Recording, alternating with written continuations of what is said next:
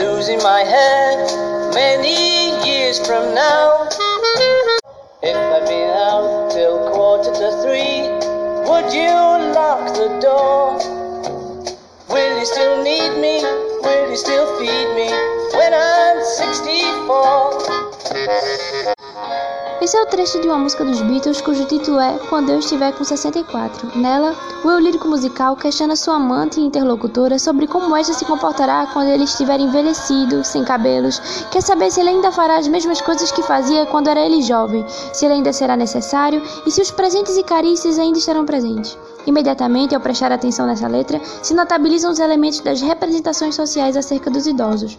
A dúvida no que tange à utilidade, importância e sobre a manutenção dos laços afetivos diz exatamente da forma como comumente se pensa sobre a idade avançada, numa idade em que, em decorrência de mudanças e ou impossibilidades físicas, relações se esfacelarão, habilidades se esvairão e o sentido da vida estará, portanto, em vez de se perder. Mas o que é interessante pensar quando refletimos na composição cantada pelos Beatles é que letras como essa estão imbuídas de uma visão particular da terceira idade, uma noção sequencialista onde o ciclo de vida é fatiado em estágios sucessivos e a idade é uma variável independente, sendo ela a causa do desenvolvimento, concepção denominada epigenética, visão que já foi, inclusive, presente nos estudos da psicologia do desenvolvimento, a exemplo da teoria dos oito estágios de Eric Erickson. Embora essa teoria, com a morte de Erickson, ganhe mais um estágio, elaborado pela sua esposa. O construto de Erickson está assentado sobremaneira nos aspectos psicossociais sociais e que designa a cada estágio de vida um possível conflito entre dois distintos modos de comportamento, um desafio que ao ser concluído poderá desembocar num ganho de determinada habilidade. Mas o ponto é que, seja na arte ou na literatura, ser mais velho está comumente vinculado a visões depreciativas, e uma pesquisa realizada pelo jornal norte-americano O Telégrafo tentou demonstrar isso.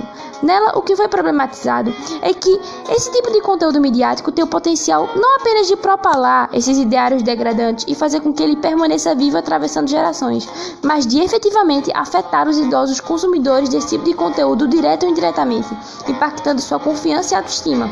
Uma reverberação bastante severa disso pode ser a emergência de psicopatologias graves como a depressão. O estudo foi desenvolvido na Universidade de Hull, no Reino Unido, e os acadêmicos se empenharam em analisar letras musicais referentes à temática de 1930 até os dias atuais.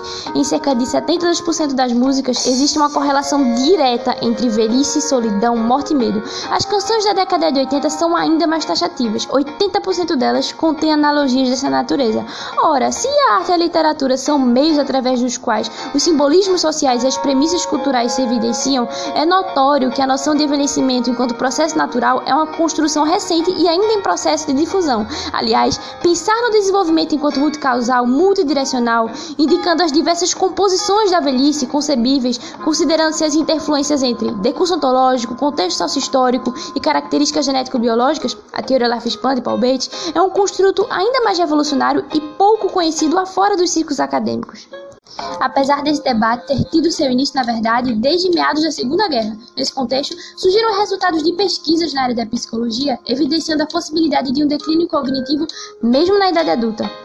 É nesse interim, portanto, que se faz imprescindível reflexionar acerca do papel da mídia na elaboração das representações sociais e de que maneira esses símbolos poderão ser gradativamente, mediante um esforço coletivo, substituídos por noções mais otimistas acerca da terceira idade.